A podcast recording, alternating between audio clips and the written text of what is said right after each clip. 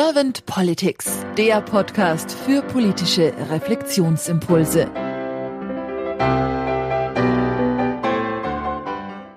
Herzlich willkommen zu einem Podcast-Special von Servant Politics. Wir sitzen heute zu dritt zusammen. Kerstin Bertsch, Dr. Andreas Zeuch von den Unternehmensdemokraten und ich, Claudia Lutschewitz.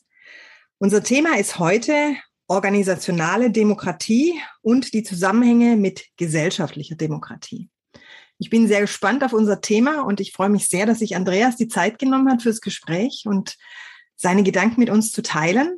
Und dann übergebe ich gerne den Staffelstab jetzt erstmal an dich, Kerstin. Ja, danke schön. Erstmal auch ein herzliches Willkommen von meiner Seite. Ich würde direkt gleich mal in die erste Frage einsteigen wollen, ähm, weil wir sprechen ja so viel von Demokratie sind ein häufig verwendeter Begriff, aber ich würde ganz gern erstmal darauf eingehen wollen, was wir denn oder was speziell auch ähm, Andreas du darunter verstehst, weil das, was wir gängig immer zu hören bekommen im gesellschaftlichen Kontext, wir leben in einer Demokratie, weil wir wählen gehen dürfen, weil wir freie Wahlen haben. Ist es für dich schon ausreichend, zur Wahl gehen zu dürfen oder ab wann fängt für dich tatsächlich eine Demokratie an? Was sind Kriterien für dich einer Demokratie? Ja, hallo auch von mir jetzt erstmal zu Beginn an euch beide und an die HörerInnen. Ähm, eine super Frage zum Einstieg und da könnten wir wahrscheinlich schon eine Stunde drüber reden. Also erstmal würde ich feststellen, dass wir momentan ein Verständnis von Demokratie haben, was ein, ein repräsentatives Demokratieverständnis ist. Das dürfte vermutlich einigermaßen unstrittig sein. Was sich darin äußert, dass wir Demokratie vor allen Dingen ähm, mit der Methode der Wahlen in Verbindung bringen. Also freie, sichere und geheime Wahlen. Das ist ja auch bei den Vereinten Nationen so definiert und ist das Kernkriterium, äh, um von einer Demokratie zu sprechen oder eben auch nicht. Und die Frage, ob ich persönlich das jetzt als ausreichend erachte, die geht schon so rein mitten ins Herz dessen, was mich und uns als Unternehmensdemokraten beschäftigt. Da würde ich jetzt mal spontan sagen, äh, dass das für mich tatsächlich ein bisschen zu wenig ist. Und du, Kerstin, hast es ja eben schon angedeutet, wenn wir nur alle vier Jahre wählen gehen dürfen. Ist ja nicht ganz so, dass es nur alle vier Jahre sind. Wir haben ja verschiedene Wahlen, die wir machen. Jetzt wir in Berlin hier im September hatten fünf verschiedene Dinge, wo wir äh, uns entscheiden konnten. Also es war eine ganze Menge auf einmal. Das fiel aber nur zufälligerweise aufeinander. Ähm, wir haben ja auch noch die Landtagswahlen, wir haben kommunale Wahlen und so weiter. Nichtsdestotrotz ist das eher ein relativ dürftiges, dürftiger Kontakt zur Demokratie, wenn ich das nur durch Wahlen gestalte. Und insofern bin ich eigentlich zunehmend mehr davon überzeugt, dass wir auch unser Demokratieverständnis insgesamt, unabhängig auch von Fragen der Demokratisierung der Arbeit, doch auch so langsam mal überdenken sollten. Und ich persönlich glaube auch wahrzunehmen, dass die aktuelle repräsentative Demokratie, wie wir sie hier auch in Deutschland kennen, den aktuellen Anforderungen, Stichwort Klimawandel zum Beispiel, einfach nicht mehr gerecht wird. Wir kommen da nicht ausreichend in die Pötte. Politik ist zu langsam geworden. Es verläuft zu viel über die repräsentativen äh, Vertreter des Volkssouveräns. Und das finde ich tatsächlich problematisch. Und ein ganz kleines Stichwort, äh, das sind dann halt sowas wie losbestimmte Bürgerräte. Das wäre ein partizipativeres Vorgehen ohne das jetzt nur darauf reduzieren zu wollen, das will ich auf keinen Fall. Es gäbe auch noch andere Möglichkeiten. Klar, es gibt noch sowas wie ein Referendum. Das finde ich zum Beispiel wieder eher kritisch. Aber es gibt einfach Möglichkeiten einer partizipativeren Demokratie und damit eben auch irgendwie direkteren Demokratie als Grundverständnis. Und von daher, vielleicht kommen wir da später zu, das zu vertiefen. Ich will jetzt nicht zu lange am Anfang da ähm, so in Grundlagen reingehen der Demokratie. Aber ich glaube tatsächlich, dass es einen, einen Wandel braucht, nicht von einer repräsentativen in eine rein partizipative Demokratie, aber ich glaube, wir müssen unsere repräsentative äh, Demokratie mit partizipativeren Elementen bereichern und ergänzen. Wie siehst du dann, wie die Demokratie mit der Demokratie in der Arbeit zusammenhängt?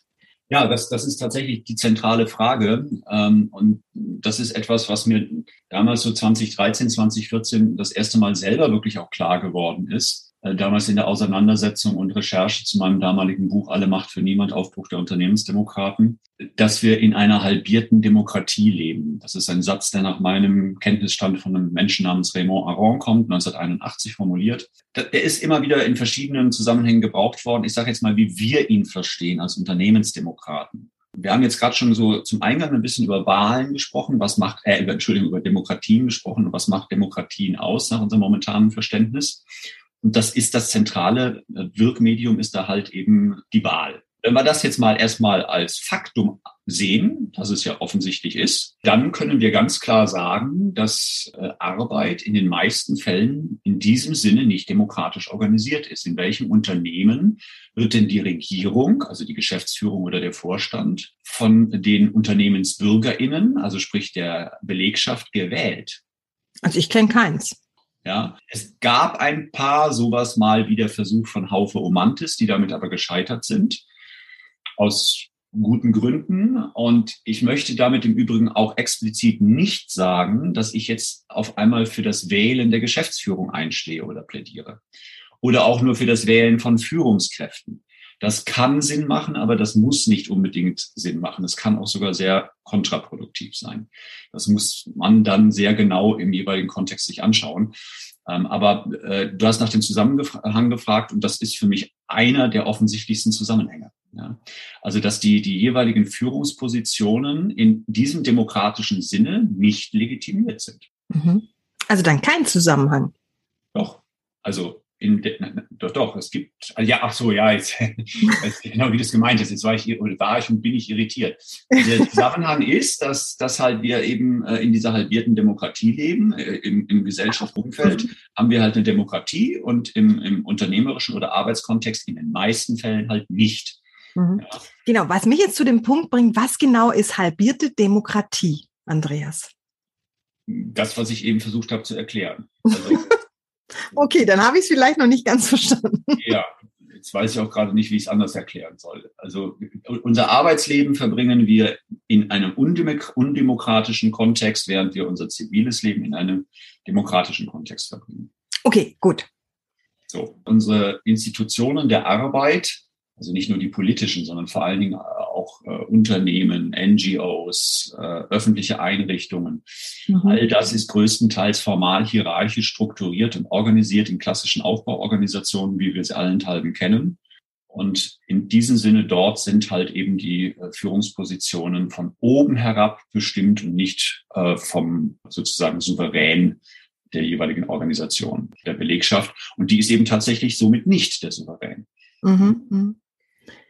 Ja, danke.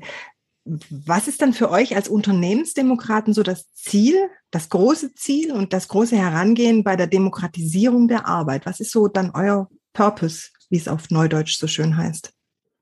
Hm, naja, also wir gehen sehr klar davon aus, dass die Qualität der, der gesellschaftlichen Demokratie in Verbindung steht ähm, mit dem Maß und der Qualität an Demokratie in der Arbeit das ist nichts, was wir einfach nur locker mal so irgendwie behaupten und als äh, vielleicht spinnerte Idealisten ähm, durch die Welt posaunen, sondern da gibt es einfach 50 Jahre empirische Forschung zu. Und das ist halt eben äh, das Forschungsparadigma zum sogenannten Spillover-Effekt. Der wurde 1970 äh, so das erste Mal formuliert. Ähm, das heißt, dass wir äh, demokratische Kompetenzen, Haltungen und Selbstwirksamkeitserwartung die wir in demokratisch organisierten Unternehmen oder Organisationen erlernen und erwerben und stabilisieren über die Dauer, dass wir das dann als Menschen mitnehmen, raus in, in unser ziviles Leben jenseits der Arbeit. Also hm. das, was wir an, an Kompetenzen, Haltung, Selbstwirksamkeit während der Arbeit durch unsere dortigen Erfahrungen mit partizipativen Prozessen, was hm. wir dort aufbauen, das schwappt sozusagen rüber in die zivile Gesellschaft. Wir werden dadurch gemessen, nachweislich äh, zu kompetenteren BürgerInnen in dem Sinne, als dass wir demokratischere, pro-demokratischere Haltungen äh, entwickeln, dass wir ein höheres demokratisches Selbstwirksamkeitsgefühl entwickeln, dass wir kom äh, demokratische kom äh, Kompetenzen entwickeln und äh, dass wir die stärken. Also das heißt, es gibt da einen relativ deutlichen Zusammenhang wenn wir, wenn ich dich da jetzt richtig verstehe, wir müssen es letztendlich auch ein Stück weit erst wieder erlernen, ähm, demokratisch zu denken und zu handeln. Gerade auch nochmal auf deine ähm, eingangs beschriebene Situation, dass wir Demokratie grundsätzlich überdenken müssen, ähm, heißt es ja fast schon wieder, dadurch, dass wir es nicht gewohnt sind, fällt es uns natürlich auch schwer, die Demokratie zu überdenken. Du sagst es natürlich, ähm, in Anführungsstrichen, einen kleinen Anfang in den Unternehmen, ähm, es da zu lernen dass es dann überschwappt auf die Gesellschaft. Ist das für dich der einzige Weg oder haben wir auch ähm, Möglichkeiten, direkt auf die Gesellschaft Einfluss zu nehmen, da mehr Demokratie zu erreichen, im Kontext eben die Menschen erstmal zum Umdenken ähm, zu bringen, zum Demokratieverständnis bringen? Ja, ganz, ganz, ganz wichtige Frage. Ähm, also tatsächlich haben wir natürlich viel mehr Möglichkeiten.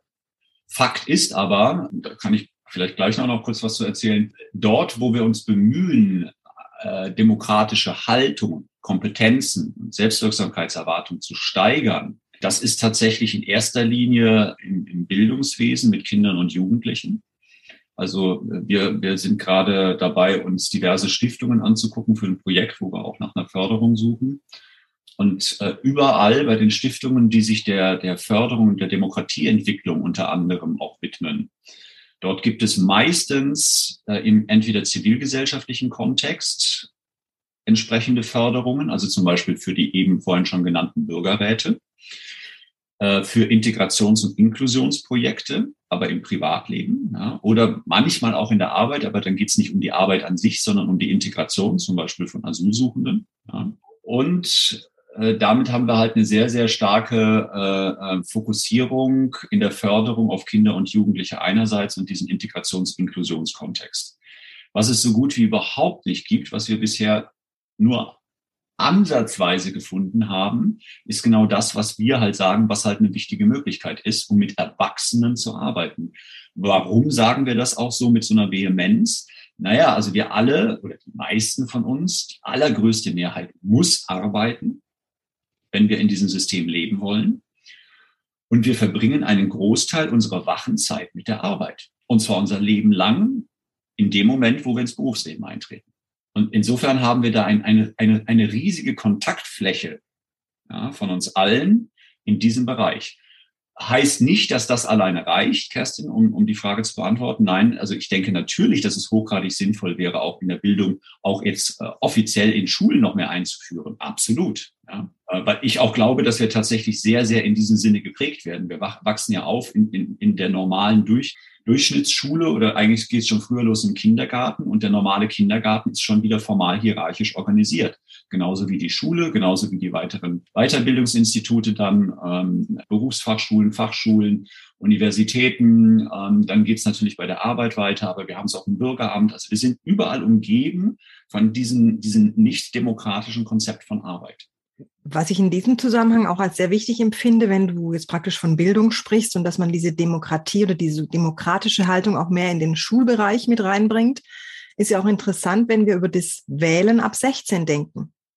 Ich denke, dann ist es ja auf jeden Fall wichtig, dass die Demokratie oder sagen wir mal Umgang damit, Lernen damit, neues Denken dazu auch schon in der Schule implementiert wird. Ich persönlich würde dem absolut zustimmen, ja. Ich glaube auch, dass eine Absenkung des Wahlalters auf 16 Jahre absolut sinnvoll und legitim ist. Ähm, das merken wir gerade in der jetzigen Zeit. Also wenn, wenn jetzt bei der jetzigen Bundestagswahl ähm, auch noch mehr mit 16 hätten wählen dürfen, nicht noch mehr, sondern überhaupt mit 16 hätten wählen dürfen. Wenn wir nach der die jetzige Wahlbeteiligung bei den jüngeren Menschen mal in Betracht ziehen, dann hätten halt vermutlich Grüne und äh, äh FDP noch mehr Stimmen bekommen. Und die großen Volksparteien deutlich weniger. Was mich jetzt auch zu der Frage bringt, Andreas, hat Demokratie immer was mit Wollen zu tun? Sehr gute Frage. Nein, also ganz klar nicht, ähm, sondern es hat halt eben mit den Dingen zu tun, die ich eben schon äh, angedeutet habe, die ja durch diesen Spillover-Effekt dann aus der Arbeit rüber ins Zivilleben halt übertragen werden können.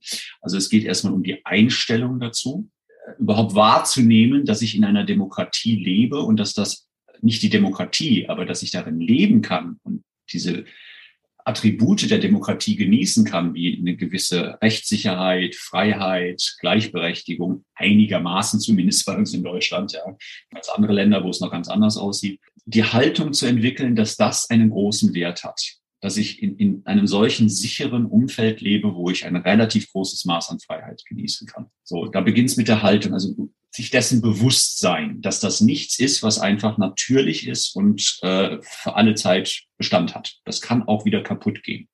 Dann reden wir über Kompetenzen. Ähm, und da ist es dann ganz klar eben nicht mehr eine Frage von, von nur wollen, sondern auch von können. Wie mhm. gut kann ich denn anderen Menschen zuhören? ohne gleich meine Meinung hinausposaunen zu müssen oder gleich die Meinung zu haben, dass die Meinung des anderen falsch und meine doch richtig sei. Wie gut kann ich und wie lange halte ich es aus, meine eigene Meinung, meine Sicht der Dinge bei Themen, die mich sehr bewegen, wie jetzt ne, Thema Corona-Impfen. Ne? Das ist so, mhm.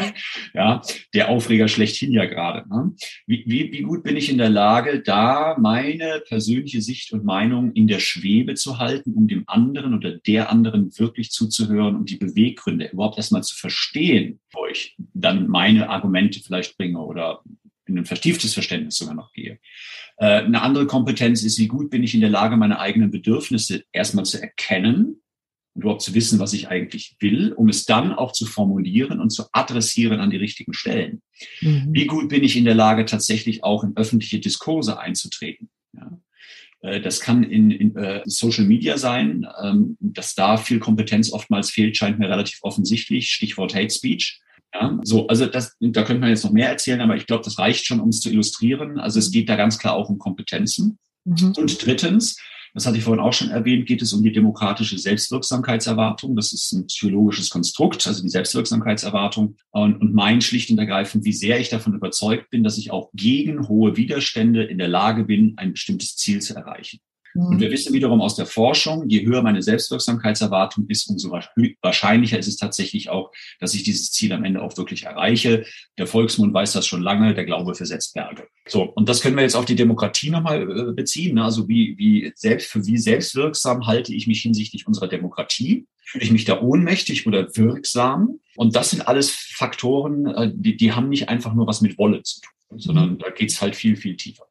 Hm. Also ist viel zu eng gefasst, dieses Wollen. Hm? Aus meiner Sicht ja. Mhm. Wenn, wenn wir über Wirtschaftsdemokratie sprechen, Andreas, in diesem Zusammenhang, was verstehst du unter Wirtschaftsdemokratie? Hm. Ja, also hm, ursprünglich gab es ja mal eigentlich hauptsächlich den Begriff der Industrial Democracy und dann so im deutschen Diskurs eher so dann auch den der Wirtschaftsdemokratie und weniger der industriellen Demokratie. Ähm, also bei der Wirtschaftsdemokratie ist im Grunde genommen die, die demokratische Gestaltung und Steuerung äh, volkswirtschaftlicher Zusammenhänge gemeint. Ne? Also der Wirtschaft, des Wirtschaftsraums insgesamt und nicht mehr nur der einzelnen Institutionen oder der einzelnen Organisationen. Das wäre dann die organisationale Demokratie und mhm. dem gegenüber steht die Wirtschaftsdemokratie. Diese Unterscheidung ist aber jetzt nicht unbedingt typisch gewesen früher, sondern also wir und ich haben das einfach auch nochmal so ein bisschen auseinanderklamüsert, auch so mit dem Vergleich zu Betriebs- und Volkswirtschaft. Ja, also so wie wir sagen können, die Betriebswirtschaftslehre kümmert sich halt eben um die wirtschaftlichen Zusammenhänge innerhalb äh, eines Unternehmens oder halt auch einer Organisation im Allgemeinen äh, und die Volkswirtschaft um die Gesamtzusammenhänge in der Wirtschaft. Ja, hm. und so geht es dann in der, in der Wirtschaftsdemokratie darum, insgesamt zu gucken, okay, wie können wir das demokratischer gestalten? Mhm. Ähm, und damit das jetzt ein bisschen praktischer wird, würde ich da halt eben auch nochmal schlicht ein Beispiel ganz kurz bringen. Ähm, das, das könnten zum Beispiel fiskalische, steuerliche Rahmenregulationen sein. Ja, mhm. Äh, die da zum Beispiel dazu führen, ähm, dass wir durch diese Rahmenregulationen es ermöglichen, dass tatsächlich eine Gemeinwohlorientierung von Unternehmen auch honoriert wird, indem sie weniger Steuern zahlen müssen. Das könnte man zum Beispiel mit so etwas wie der Gemeinwohlmatrix aus der Gemeinwohlökonomie angehen. Da gibt es einfach eine grundlegend gute, gute Idee und ein grundlegend gutes Konzept zu sagen, neben einer normalen betriebswirtschaftlichen Bilanzierung machen wir auch eine Gemeinwohlbilanzierung. Dort gibt es auch ein Themenfeld der, der inner, innerunternehmerischen oder äh, internen organisationalen Demokratie. Das gibt es dort auch ja, als ein, ein Bewertungsmaßstab. Und je besser ein Unternehmen oder eine Organisation bei diesem äh, Test abschneidet, bei dieser Bilanzierung, umso weniger Steuern muss sie zahlen. Ja, mhm. das mhm. halte ich tatsächlich zum Beispiel für nach wie vor für einen sehr interessanten Ansatz, ähm, weil es dann nicht darum geht, bestimmte Dinge zu verbieten oder irgendwas. Ne? Da wird ja immer, kommt ja immer die Verbotskeule, ja. Mhm. ähm, um, sondern hier wäre es dann eher ein, ein positiver Anreiz im Sinne von, okay, je mehr du dich ums Gemeinwohl kümmerst, also zum Beispiel je ressourcenschonender du auch wirtschaftest, ja, äh, beispielsweise ein eher zirkulärwirtschaftliches Geschäftsmodell hast, was deutlich weniger Ressourcen verschwendet als halt eben ein, eines, wo immer frische Ressourcen nachgezogen werden müssen, um sie dann zu verbrauchen, naja, das dient uns allen. Und jetzt im Zusammenhang mit dem Klimawandel ist das auch nicht unerheblich, äh, diese, diese Frage, und wäre auch aus meiner Sicht zum Beispiel auch hinsichtlich des Klimawandels ein sehr wichtiger wirtschaftsdemokratischer Steuerungsmechanismus. du jetzt gerade schon Veränderungen ansprichst oder auch jetzt ein Beispiel nennst, wie eine so eine Veränderung aussehen kann, würde ich ganz gerne nochmal einen Schritt zurückgehen ähm, auf das Thema Wollen von vorhin. Du hast schon, wie du gesagt hast, Wollen allein reicht nicht. Aber es steht nun mal erstmal am Anfang. Es muss ein Wille zur Veränderung da sein. Wie ist denn bisher deine Erfahrung ähm, aus den Unternehmen? Wo entsteht der Wille erstmals? Ist es eher bei den Mitarbeitern? Ist es bei der Unternehmensführung? Und ähm, dann im Anschluss auch direkt die Frage, ähm, kannst du das auf ähm, äh, gesellschaftliche Politik übertragen? Wo siehst du Ansatzpunkte? Wer muss sich bewegen, damit diese Veränderungen ähm, losgetreten werden? Mhm, mh. Also die Frage wird tatsächlich relativ häufig gestellt, wo kommt es denn mehr her? Also für mich ist das nicht beantwortbar. Ich kann es weder aus unserer Erfahrung sagen, die sowieso viel zu spärlich wäre, um da äh, äh irgendeine repräsentative Aussage daraus ableiten zu wollen. Meine, meine Einschätzung ist, dass das wirklich sehr unterschiedlich ist. Ja. Ich, ich kenne es aus Geschäftsführungen, wo es sehr authentisch, sehr ehrlich gemeint ist. Und zwar mit authentisch und ehrlich meine ich, dass dann die Geschäftsführung auch explizit und sehr glaubwürdig bereit ist und auch dann in Prozessen das bewiesen hat, in den Spiegel zu gucken, in dem Veränderungsprozess und auch die eigene Person auf den Prüfstand immer wieder zu stellen und zu reflektieren kritisch. Das ist für uns eine Voraussetzung für solche Prozesse, weil äh, die Veränderung hört eben nicht bei der Geschäftsführung auf, sondern geht äh, mindestens maßgeblich auch über die Geschäftsführung.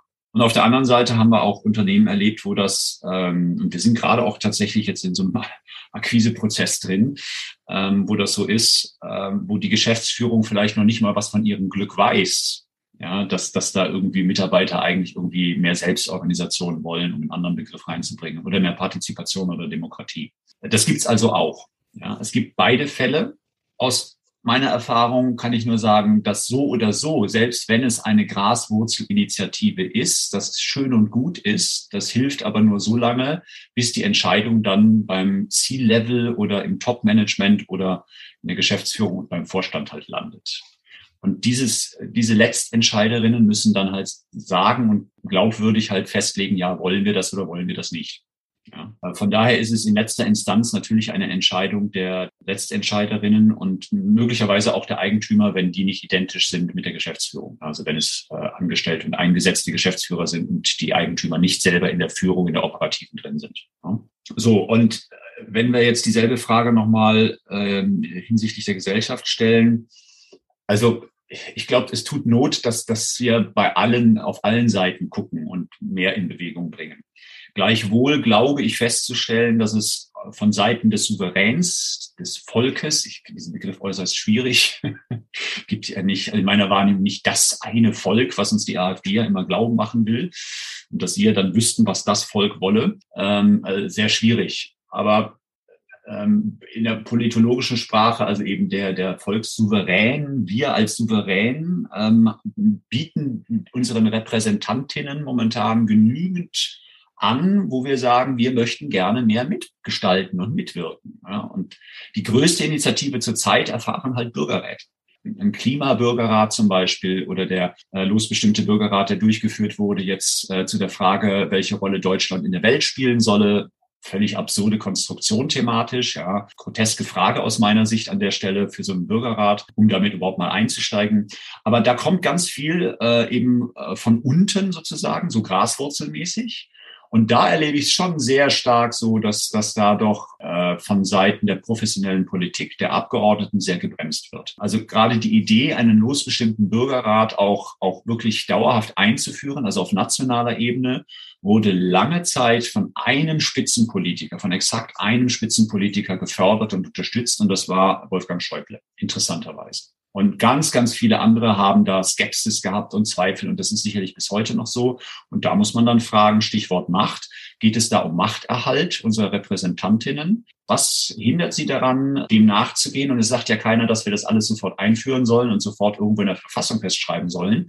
Aber es geht darum, dass wir anfangen, damit äh, ernsthaft zu experimentieren und Tests zu durchlaufen. Und wir wissen einfach, dass es halt eben schon sehr erfolgreiche Konzepte dazu gibt. Ja, und wir, wir wissen auch, was äh, Erfolgskriterien sind.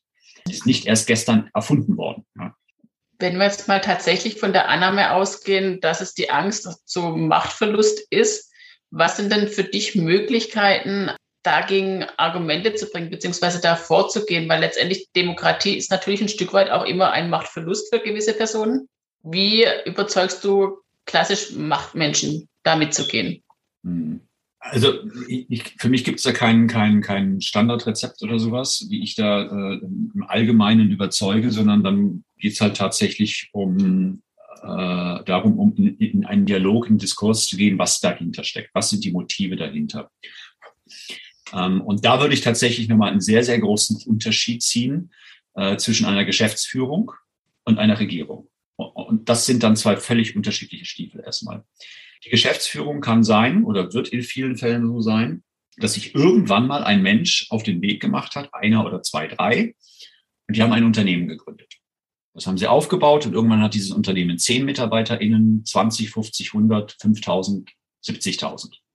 So, und wenn wir uns zum Beispiel sowas angucken wie, wie äh, Wirt, äh, Wirt-Befestigungsmittel, äh, wo es immer noch einen Herrn Wirt gibt, der zwar nicht mehr in der Geschäftsführung ist, aber zweifelsfrei äh, aus dem Hintergrund immer noch so die Fäden in der Hand hält, dann hat halt er dieses Unternehmen aufgebaut. Ja. Er hat zwar äh, die, damals die kleine Filiale vom Vater übernommen, aber dieses, dieses diese konzernartige Struktur, diesen super Erfolg, den hat halt er zum guten Teil auch zu verantworten. Und das ist ja eine Leistung, die er vollzogen und vollbracht hat er ist nicht eingesetzt worden von irgendjemandem, er wurde nie gewählt, sondern sein Vater hat ihm halt gesagt, irgendwie, hier willst du haben, ja, keine Ahnung, ich weiß nicht, wie damals die Nachfolge war, jedenfalls er hat es halt übernommen. Aber er ist nicht von seinen Mitarbeitern gewählt worden, ja, sondern er hat die MitarbeiterInnen halt eben zunehmend aufgebaut, diese, diese Belegschaft und hat sie reingeholt ins Unternehmen. Das ist eine völlig andere Situation, als wenn ich jetzt über eine, eine mögliche partizipa partizipativeren Demokratieansatz in unserem Land rede mit unseren Volksvertretern, weil die haben ein Mandat, äh, was sie von uns bekommen haben. Und das haben sie nur so lange, wie sie bis zur nächsten Wahl wiedergewählt oder rausgeschmissen werden. Äh, insofern finde ich, ist, da, ist der Vergleich da ein bisschen schwierig. Ja? Und auf der, auf der gesellschaftlichen Ebene würde ich sagen, haben wir als BürgerInnen einfach ein, ein Recht, äh, dazu, etwas einzufordern. Äh, das heißt nicht, dass es gleich umgesetzt wird, aber dass es in einen Diskurs kommt. Ja, und äh, da erlebe ich es durchaus auch so, dass ich dann auch ein Recht darauf habe, zu erfahren, warum Herr Abgeordneter X oder Frau Abgeordnete Y keinen Bürgerrat will. Dann will ich dazu Argumente hören und dann, dann ist das mein, wäre das mein Weg, ja, in einen, in eine Debatte, in einen Diskurs zu gehen. Äh, und das ist was anderes, als wenn ich mit dem Geschäftsführer darüber rede, dessen äh, Eigentum das Unternehmen ist. Aber Deutschland ist nicht das Eigentum unserer Regierung, unserer Abgeordneten. Von daher haben wir ein Recht, unseren Abgeordneten etwas abzuverlangen, was sie als VolksvertreterInnen halt eben zu leisten haben, ähm, weil sie eben gewählt sind. Ja? Und ihnen gehört dieses Land nicht. Fertig. In diesem Zusammenhang fällt mir ein Satz von dir ein, eine Metapher, die du in deinen Artikeln manchmal wählst. Und zwar sprichst du da auch davon, wir alle sind Fische im Wasser. Wie weit matcht das jetzt zu dem, was du gerade gesagt hast? Beziehungsweise was steht hinter diesem Satz? Was ist die Idee dahinter? Ja, also äh, die Metapher hatte ich jetzt bei dem, bei dem letzten Artikel, den, den ich da geschrieben hatte, der dann dem nächsten Buch erscheint, gewählt, weil das für mich so die Metapher ist von, von einem lebenden Organismus, der von irgendeinem anderen Medium umgeben ist, aber schon in diesem Medium von Geburt an aufwächst und es deswegen gar nicht mehr wahrnimmt. Das ist die Welt, in die dieses Wesen reingeboren wurde, beim Fisch eben das Wasser. Und das Wasser ist halt völlig, es ist halt war von, schon immer da. Das war da bei der bei, bei Geburt in Anführungsstrichen, ja, mhm. äh, ähm, bis hin zum Sterben. Und insofern ist das etwas, gut, der Fisch macht sich vermutlich sowieso keine Gedanken, äh, unterstelle ich jetzt mal. Tatsächlich dem normalen, gemeinen Fisch würde ich jetzt kein großes Bewusstsein unterstellen, äh, also im Sinne von Selbstreflexion. Ja. Aber das war für mich die Metapher, dass wir, ähm, also einige von uns nicht, aber äh, ich sag mal so ab circa äh, ja, äh, Leute, die ab 85, 86, 87 geboren sind, ja, also kurz vor dem Mauerfall, wo sie noch sehr, sehr klein waren, die halt hier bei uns in Westdeutschland geboren sind, ähm, also ehemals Westdeutschland. Äh, wir sind aufgewachsen oder diejenigen sind halt aufgewachsen immer mit Demokratie um sich herum.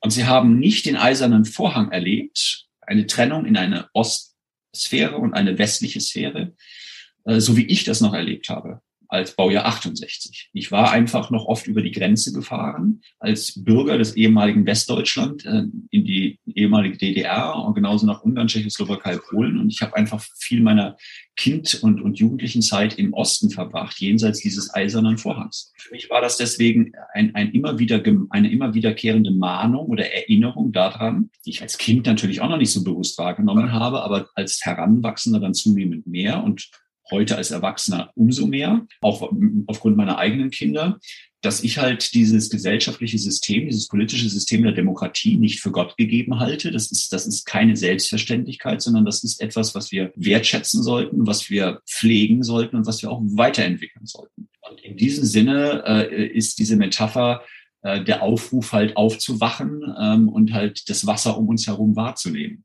Egal, ja, egal welches Wasser es ist, Entschuldigung, dass ich dich jetzt unterbrochen habe, egal welches Wasser, ob es jetzt das der Organisation ist oder eben der, der sogenannten, was immer wir darunter auch verstehen, Gesellschaft. Absolut, genau. Bei mir kommt jetzt bei dem, was du so gesagt hast, schon die Frage ganz zentral auf, was ist denn deine persönliche und ganz, ja, ja, wie soll ich es am allerbesten sagen? Was ist so deine Sicht auf die Zukunft der Demokratie. Das ist das, was, was mir so ganz spontan jetzt durch den Kopf geht, was mich sehr interessieren würde, deine Sicht darauf. Mhm. Würde ich jetzt mal unterscheiden ähm, zwischen, äh, zwischen Wünschen und Glauben, was passiert. Ja, gerne, dann tu doch. Also ich, das ist, denke ich, klar geworden in dem Gespräch bis hierher. Ich glaube und wünsche mir, dass wir unsere, unsere Demokratie weiterentwickeln und dass wir das jetzt nicht als das Ende der Geschichte betrachten, wo wir jetzt sind, äh, sondern dass auch die repräsentative Demokratie, so wie wir sie jetzt in Deutschland haben, auch noch weiter verbessert werden kann. Und das ist ja erstmal eine optimistische Grundannahme. Ja, wenn ich sage, wir sind jetzt am Ende angelangt und das geht nicht alles besser, dann wäre das für mich eher ein Pessimismus. mhm. Also ich glaube, wir können es noch viel besser. Und wie, wie ginge dann besser? Und da sage ich ganz klar, das ist jetzt, jetzt auch logisch aus dem Gespräch ableitbar und auch schon formuliert, wir brauchen ergänzend, nicht substituierend, nicht ersetzend, sondern ergänzend brauchen wir mehr Partizipation. Und aus meiner Sicht und auch der Sicht meiner Kolleginnen bei den Unternehmensdemokraten ist ein Aspekt davon die Demokratisierung von Arbeit. Und da sind wir zutiefst von überzeugt, ähm, solange wir das einfach so weiter bestehen lassen und da nicht anfangen, in eine ernsthafte Debatte zu gehen, die durchaus in Zügen ja beginnt, dann haben wir, glaube ich, ein Problem. Und mhm. dann stehe ich nicht mit alleine da. Das ist nicht einfach nur meine Meinung. Da gibt es also auch in, in der Politik, Wissenschaft, Forschung, äh, gibt es auch schon viele, viele Stimmen dazu, ähm, wie auch schon Carol Pateman 1970 die ja die Auslöserin von diesem Spillover-Effekt war, von dem wir am Anfang gesprochen haben. Im Grunde genommen geht das sogar noch weiter bis auf einige demokratische äh, Gründerväter und Denker wie Rousseau oder J.S. Mills, ähm, die da halt eben klar auch gesagt haben, dass es da Zusammenhänge gibt. Ja? So, mhm. also das ist das, was ich mir wünsche. Ich, ich nehme auch wahr, dass sich da vieles tut. Eben bei diesen Bürgerräten haben wir das jetzt relativ omnipräsent. Ich finde es ein bisschen gefährlich, weil ähm, ich so die Sorge habe, dass sich dann alles nur noch auf dieses Thema, diese Methode und dieses Vorgehen stürzt und andere Optionen nicht mehr gesehen werden. Das fände ich schwierig, ähm, weil man kann nicht alles mit Bürgerräten äh, äh, entscheiden und beschließen. Und das ist nicht die Wunderwaffe, das ist Quatsch. Das ist halt ein, eine Methode aus dem, oder ein Werkzeug aus der, aus der Werkzeugkiste. Ja? Und wir brauchen mehr. Und ich, ich glaube schon, dass sich das so in die Richtung entwickeln kann, weil ich tatsächlich auch glaube wahrzunehmen, dass äh, es eine zunehmend größere Destabilisierung unserer jetzigen Demokratie gibt aufgrund dessen, dass sie nicht ausreichend partizipativ ist. Und das wäre etwas, da würden jetzt sicherlich sehr viele Politologen mit mir anfangen, darüber zu streiten. Das ist ja das große Argument gewesen von Josef Schumpeter, äh, als der halt eben sein Demokratieverständnis dargelegt hat, dass es um Stabilität geht. Das war aus seiner Sicht völlig verständlich. Ja, das, das hat er damals kurz, äh, ich glaube 43 war es, als er da, wie hieß es, äh, Kapitalismus, Sozialismus und Demokratie rausgebracht hat. Also wirklich ganz kurz nach oder äh, am Ende des Zweiten Weltkriegs, ja, und den Grauen der NS-Zeit und all diesen, diesen fürchterlichen Dingen. Und da war es sehr verständlich, dass er sehr um das Thema Stabilität bemüht war und dass er Angst hatte vor dem Furor des Volkes. Sehr verständlich und das wurde dann aber sehr, sehr immer weiterentwickelt und weiter durch die durchdekliniert von anderen Demokratietheoretikern. Und ich glaube aber heute, wenn ich mir heute angucke, wo wir heute stehen, also ein Blick nach Amerika und Sturm aufs Kapitol, ein Blick nach Deutschland, davor Sturm auf den Reichstag, Sturm ist jetzt übertrieben, aber sagen wir mal, dieses Hochrennen und so weiter, war jetzt nicht so dramatisch wie in den USA. Wir hatten auch zumindest schon mal keine Toten zu beklagen gehabt. Nichtsdestotrotz schon ein, ein erschreckendes Moment. Und was auch ansonsten bei uns passiert momentan, finde ich sehr bedenklich und macht mir auch Sorge ich sehe schon eine Destabilisierung und ich glaube, das hat etwas damit zu tun, dass, dass sich zunehmend mehr Menschen einfach nicht mehr gehört und nicht mehr gesehen fühlen und vom, vom politischen Prozess ausgeschlossen fühlen und viele gar nicht die Kompetenzen haben und die Kapazitäten haben und das Glück haben, in eine Familie geboren zu sein, wo, wo sie halt ein Umfeld haben, sich mit diesen Themen zu befassen. Also wenn wir nur mal davon ausgehen, dass 80 Prozent der, der Abgeordneten Akademiker sind, aber nur 20 Prozent innerhalb der Bevölkerung, dann also eine genaue Umkehrung äh, der Akademiker-Nicht-Akademiker-Verhältnisse von, von äh, äh, Bevölkerung zu Parlament, ist das eine bedenkliche Situation. Was uns ja wieder aufzeigt, welche Verbindungen da sind zur Bildung, ne? die Chancengleichheit. Ja, absolut. Absolut. Ich würde einfach sagen, dass dieses Demokratisierung oder Partizipation so stark auch mit Bildung zusammenhängt, dass wir unseren Fokus da schon neu auf, ausrichten dürfen und auch sollen. Ja, ja, also das, das, das denke ich auf jeden Fall. Ja. Was du jetzt auch häufiger angesprochen hattest, war ja schon dieses kritische Denken was sehr, sehr wichtig ist, gerade wenn du in eine Selbstorganisation reingehen möchtest, dass du eben auch Verantwortung übernehmen kannst und willst und auch verstehst oder nachvollziehen kannst. Verstehen ist wieder so eine Sache, okay, aber nachvollziehen, dass dadurch vielleicht ja die Demokratie der Zukunft ganz anders auch ihre Wurzeln ausschlagen kann. Absolut, bin ich voll und ganz bei dir. Zentraler Punkt, ja. Und damit hängt es dann doch wieder mit uns allen zusammen. Auf jeden Fall. Und es fängt an in der Familie und geht dann über die verschiedensten Einrichtungen, äh, ne, Kindergarten, mhm. Schule und mhm. so weiter. Ähm, es gibt ja auch ein paar durchaus schon tolle Vorbilder. Hier bei uns in Berlin haben wir die evangelische Schule Berlin Zentrum zum Beispiel, mhm. die natürlich tolle Sachen macht. Oder die, die Rebel High School hier in Berlin, ja, also die Schule für Erwachsenenbildung heißt das. Dann, dann haben wir auch das Netzwerk der demokratischen Schulen in Deutschland ja, und europaweit sogar. Also es gibt schon durchaus Ansätze, wo, wo das gemacht wird. Äh, wir müssen das natürlich im, im Zusammenhang mit Integrationsfragen und Inklusionsfragen äh, weiterentwickeln und aber eben auch im, im, im Arbeitsraum, im Arbeitsverhältnis. Mhm. Ja klar, ich denke, es geht alles so Hand in Hand. Ja, spannend. Vielen lieben Dank, Andreas. Ich bin jetzt so mit meinen Fragen, muss ich ehrlich gestehen, durch. Ich weiß nicht, wie es bei dir ist, Kerstin. Bewegt dich noch was im Kopf oder Herz? Ich habe jetzt gerade noch mal ein Gedanke, letztendlich auch dieser ähm, Fisch im Schwarm ist es ja auch nicht nur im Wasser, sondern auch im Schwarm. Jeder hat ja auch die eine Verantwortung, eine Mitverantwortung. Es ist letztendlich auch in dem Punkt, ähm, wo es, klar, wir sind jetzt gut behütet, die meisten, ähm, zumindest in Deutschland aufgewachsen, aber auch dieses ähm, Mitverantwortung trotzdem mal Gedanken zu machen, was ist gut, was ist nicht so gut. Und vielleicht zum Abschluss würde ich mir von die Frage, ob du vielleicht noch mal so einen Appell an unsere Hörer und Hörerinnen hast, ähm, wie sie dieses Umdenken mal lostreten können. Vielleicht auch Tipps, wo kann man ansetzen? Ähm, was wünschst du dir von jedem Einzelnen in puncto auch ähm, selbst der Antrieb zu sein? Also ich, ich fände es toll, wenn Menschen überhaupt erstmal schon mal beginnen, sich darüber Gedanken zu machen erstmal äh, in eine Beobachterrolle zu gehen. Nicht, es muss nicht immer sofort da gehandelt werden, sondern erstmal wahrzunehmen, äh, wie stehe ich denn zu dem Thema? Wie geht's denn mir damit eigentlich? Was will ich denn eigentlich als Bürgerin und Bürger? Wie sehr fühle ich mich denn repräsentiert von, von unseren VolksvertreterInnen? Wie gut erlebe ich das? Ähm, was würde ich mir denn anders wünschen äh, über persönliche Bedürfnisse hinaus? Wie gut bin ich selber auch in der Lage, von eigenen Bedürfnissen abzusehen? Zum Wohle der Gemeinschaft, damit das Ganze halt auch funktioniert, das große Ganze. Weil wenn jeder wirklich jetzt nur irgendwie auf sich guckt, dann so sagt zwar ein einigermaßen blöder Spruch, dann sei ja für alle gesorgt, aber das finde ich nicht so ganz überzeugend. Also wirklich erstmal in so eine Reflexionshaltung zu kommen, das, das fände ich schon mal sehr, sehr gut. Und, und da dann eben nicht immer bei den anderen zu gucken, sondern auch bei, bei sich selber erstmal zu gucken. Ne? Was, was bewegt mich denn und wo liegen die Grenzen meiner Toleranz? Und das können wir im täglichen ja auch durchaus üben. Wir haben das gerade jetzt, haben genug Themen, die äh, viele Menschen sehr emotional aufwühlen. Eine gute Möglichkeit ist tatsächlich, die ich sehr wichtig finde, und ich habe das auch zum Beispiel selber auch mal mitgemacht bei so einer Veranstaltung. Ähm, es gibt mittlerweile ja so ab und zu verschiedene Optionen, mit Menschen zusammenzukommen, äh, also fremden Menschen, wo äh, zuvor wirklich danach geguckt wurde, Menschen zusammenzubringen, die sehr unterschiedliche Auffassungen haben. Glaube, von der Zeit und der Süddeutschen war das oder wie auch immer, ich krieg's nicht mehr zusammen, da gab es aber so eine Aktion, äh, irgendwie Deutschland diskutiert oder so ähnlich, hieß das Ding. Ja, und das habe ich auch mal mitgemacht. Und bedauerlicherweise war das dann, aber das ging auch meinem Gesprächspartner so, haben wir dann festgestellt, dass der Algorithmus da dann bei uns zumindest nicht so wirklich funktioniert hat, weil wir haben so verschiedene Themen abgeklappert und ich glaube, wir waren uns in 80 oder 90 Prozent absolut super einig, ja. Und in mhm. einem einzigen Punkt ja, lagen wir so, so einigermaßen auseinander. Aber es war nicht wirklich jetzt hoch emotionalisiert. Ja. Ähm, also sprich, das ist, glaube ich, einfach eine ganz gute Möglichkeit, ähm, das einfach ein bisschen zu üben und zu trainieren, zu gucken, die eigene Meinung halt nicht immer gleich hinaus posaunen zu müssen und den anderen überzeugen zu müssen, sondern erstmal auch die, die Differenzen und Widersprüche aushalten zu lernen. Mache ich mir genauso an die eigene Nase. Ich kann das in manchen Punkten fällt mir das auch wahnsinnig schwer. Also bei mir ist das halt wie bei so vielen anderen dieses Impfthema und ich bin halt nun mal irgendwie so eher wissenschaftlich orientiert. Von daher bin ich halt derjenige, der sofort seinen Impfpass vorzeigt und kein Problem damit hat, ja.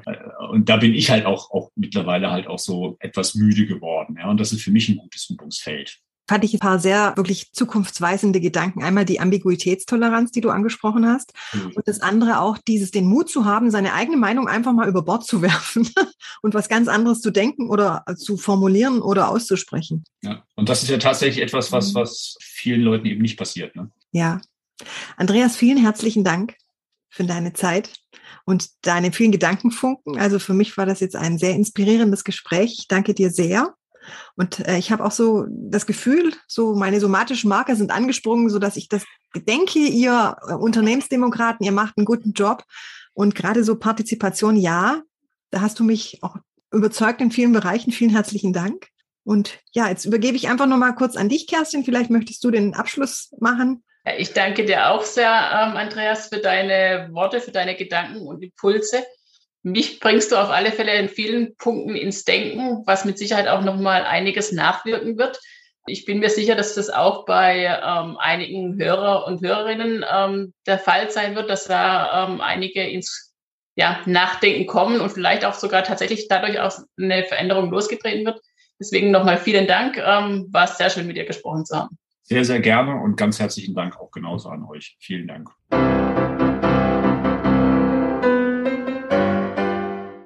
Servant Politics gibt's auf Spotify, Apple Podcasts und überall, wo es Podcasts gibt. Abonniert uns gerne und hinterlasst uns eine Bewertung.